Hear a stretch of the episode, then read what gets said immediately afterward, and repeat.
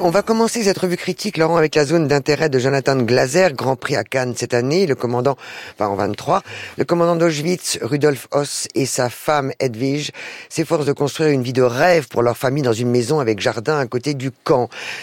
La Shoah côté jardin, toute expression se révèle effectivement limite dans un film qui, à travers un dispositif 10 caméras fixes sur un plateau à 360 degrés, interroge la représentation des camps de la mort et met en scène la banalité du mal, une famille ordinaire et ses ambitions médiocres.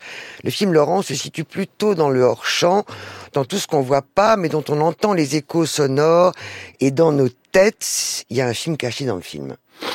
Oui, alors la banalité du mal, euh, tendance à Arendt, euh, dont tout le monde parle sans forcément l'avoir euh, l'avoir lu d'ailleurs, hein, c'est surtout en l'occurrence là, moi, ça m'a fait penser plutôt à la banalité du propos de Glaser, parce que évidemment que ces hommes-là, ces bourreaux nazis, avaient femmes, enfants, chiens, jardins et même parfois piscine. Bon, et alors, on a tous en tête les images d'Hitler dans son nid avec femmes, chiens, enfants et parfois piscine. Et alors rien, euh, rien de plus que euh, ce constat et le faire s'étirer sur autant de temps n'apporte, à mon avis, rien de plus à ce déjà pas grand-chose. Sauf qu'il faut effectivement, et Glaser le fait, multiplier les parties pris esthétiques, les recherches formelles, avec par exemple cette bande son dont on a fini par nous dire qu'elle était, pour reconstituer, dit-on, les, camps, euh, les, sons des camps de la mort, qu'elle était constituée d'extraits de manifs actuels. J'avoue que euh, cette façon d'utiliser l'actuel réel pour recréer l'atmosphère de Schwitz, moi, me glace. C'est précisément d'ailleurs ce qui me pose problème dans ce film, c'est que c'est pas tellement euh, ce que l'on nous montre, c'est que ce que l'on voit et que l'on entend qui transpire l'artifice, le calcul, l'esthétisation et peut-être même parfois l'orgueil du réalisateur. La ferme des Bertrands de Gilles Perret, il y a, il n'y peut rien, le film il tombe à pic, euh, en pleine révolte des agriculteurs, 50 ans en trois périodes dans la ferme des Bertrands en Haute-Savoie, 1972, 97 et de nos jours une histoire intime, sociale, économique de trois frères paysans. Des staccanovistes, casseurs de pierre jusqu'à la robotisation actuelle, trois frères sacrificiels. Il y a l'un même l'un d'eux qui dit c'est un échec sur le plan humain. C'est quand même absolument dingue. Ça finit sur la transmission, le rapport aux bêtes, à la terre.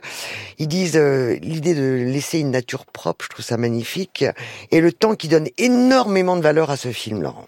C'est un très très très beau documentaire de, de Gilles Perret euh, qu'on peut relier à ce qu'a pu faire De Pardon en son temps sur euh, sur effectivement les paysans français, c'est-à-dire un portrait à la fois très actuel, très mélancolique aussi, forcément, euh, pas nostalgique mais mélancolique, c'est autre chose, sur effectivement euh, la mécanisation qui vient, les retraites qui se font d'une génération à l'autre, la transmission, vous le disiez, et, ça donne un film euh, absolument moderne puisque relié à l'actualité que nous vivons, avec cette, cette, ce sentiment très intact que ces gens sont bien là où ils sont à faire ce qu'ils font, et c'est pas si courant que ça.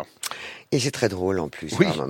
Le bonheur est pour demain de Brigitte Si. Sophie a un enfant, c'est Laetitia Casta, mais son quotidien lui semble désespérément plat jusqu'à sa rencontre avec Claude. C'est Damien Bonnard, c'est un braqueur qui va aller un peu trop loin et qui va se retrouver en prison et qu'elle va, qu'elle est prête à aider jusqu'au bout et à aimer jusqu'au bout. La réalisatrice Brigitte Si l'a vécu, déjà raconté, relayé par son fils Louis, mais pas de comédie dans ce film en forme de portrait au féminin avec une mention spéciale pour Béatrice Dalle.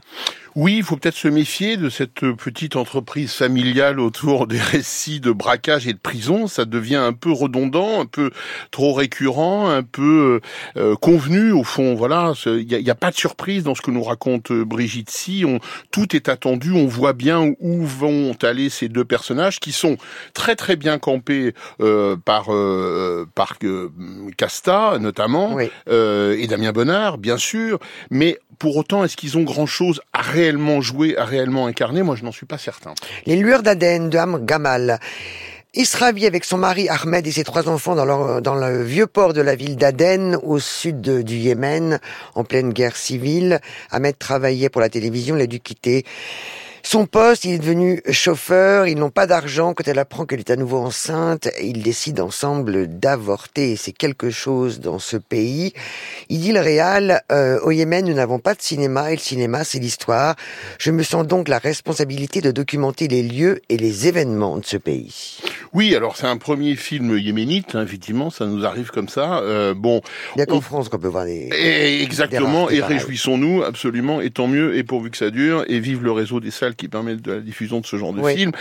Mais ça n'est pas euh, juste, justement, un film de témoignage, un film documentaire. Il n'y a, pas à, le voir avec une certaine condescendance sur euh, ah un film yéménite, alors forcément c'est intéressant. Non, il y a un propos de réalisateur et un propos notamment de metteur en scène qui est absolument formidable, où il y a une alternance des plans rapprochés et des plans larges qui permettent de mêler l'individuel et le collectif, d'inscrire tous ces personnages qui vivent une histoire tragique, évidemment individuelle, mais dans un collectif qui, est une ville, notamment Aden, qui est un pays encore aux mains effectivement de gens qui euh, n'interdisent pas l'avortement, mais pour qui c'est une horreur absolue. Et la façon dont le metteur en scène nous montre ces individus solidaires est formidable. Les lueurs d'Aden. Ma part de Gaulois, de Malik Shiban, destiné à un CAP mécanique, Mourad se retrouve finalement en cursus général grâce au stratagème de sa mère. Sa mère à qui on dit tu l'as acheté dans la machine à laver. Il est rentré Mourad, tu l'as sorti Michel. En situant son film en 81, Shiban en profite pour interroger notre présent. Oui, c'est d'après le livre de Majid Cherfi, qui était le, chanteur euh, très célèbre du très célèbre groupe euh, Zebda et qui avait raconté cette enfance, euh, cette jeunesse toulousaine dans les années 70. Le Shibana adopte, adapte, pardon, sans tenter d'ailleurs de d'être réaliste. Et c'est peut-être l'une des grandes qualités du film. C'est pas un, un, énième film de banlieue, c'est pas un documentaire sur la banlieue. Et tant mieux, c'est l'un des points forts du film. Peut-être le point faible, c'est bizarrement le casting des jeunes qui euh, laisse un peu à désirer, alors que du côté des adultes, c'est souvent très très savoureux. Ce déséquilibre est un peu dommage. Mambar Pierrette de Rosine Tego euh, Bakam. Euh, la ville de Douala trépigne à l'approche de la rentrée scolaire. Les clientes se bousculent pour que les vêtements des enfants et les cérémonies soient prêtes à temps. Elle est couturière, Pierrette, mais aussi confidente de ses clientes. C'est un film sur la survie sociale au cœur de ce film, donc sans, sans misérabilisme, Oui, c'est la première fiction d'une documentariste camerounaise très talentueuse. Une fois encore, ne versons pas, et surtout pas dans l'espèce de condescendance qu'il aurait à voir ces films qui viennent d'ailleurs et singulièrement du Sud. C'est un très beau documentaire, c'est un très beau personnage euh, féminin, c'est une sorte de mère courage qui euh, élève ses enfants comme elle le peut dans un contexte absolument euh, difficile.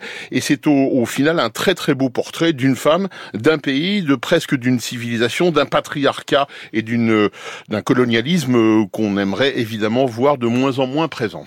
Sous le vent des marquises de Pierre Godot, sous un faux biopic, un acteur joue Jacques Brel dans un film, une histoire de réconciliation entre un père et sa fille, un père qui a sacrifié sa famille pour son métier, sujet ténu mais grand acteur au milieu, François Damiens.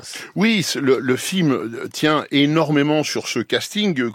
On peut ajouter Damiens, mais aussi Salomé Devel, ce qu'on avait découvert dans Illusion perdue, et puis Roman le Colinca en réalisateur qui veut à tout prix que le film se réalise malgré tout, et avec même un petit caméo de votre ami. Ah mais ça faut pas le dire, c'est une surprise. Ah bon, à ce ah, moment-là, bon, alors il y a un caméo de, on ne dira pas qui, mais qui montre que le film va dans un certain sens, qui est de montrer ces artistes qui euh, font des, qui incarnent à l'écran des chanteurs. Il y a, il y a un indice dans ce que je dis, euh, et vous, vous c'est, et c'est ça, de ce point de vue-là, c'est tout à fait réussi. Dommage que le film, au bout d'un moment, s'étire un peu sur les relations déjà vues souvent entre un père et sa fille. On peut pas dire du mal un peu de François Damiens Non, ah, non, c'est pas, possible. Ah, J'aimerais bien. Dans ce studio, ce n'est pas possible. Je promis, j'allais les savonner la planche partout, j'irai. Euman, un film euh, japonais de, de Kei Ishikawa. Rie découvre que son mari disparu n'est pas celui qu'il prétendait être. Elle engage un avocat pour connaître la véritable identité de celui qu'elle aimait. C'est le thème des évaporés au Japon. Il y a 100 000 personnes qui, disparaissent chaque année là-bas. Oui, oui, je crois qu'il y en a pas mal aussi, euh, aussi en France. C'est un sujet assez universel et transversal. Il y a une chose euh, euh, qui m'a fait beaucoup rire, c'est et ce que disait notre invité Quentin Dupieux. sur les affiches m'y fait aussi penser. L'affiche la, du film français, c'est il y a marqué 8 Oscars. Pour un film japonais, on se dit ah bon 8 8 Oscars pour un film japonais, c'est énorme. En fait, il n'a pas eu 8 Oscars, il a eu les 8 récompenses similaires aux Oscars au Japon. Ah oui, Comme quoi les affiches sont merveilleux.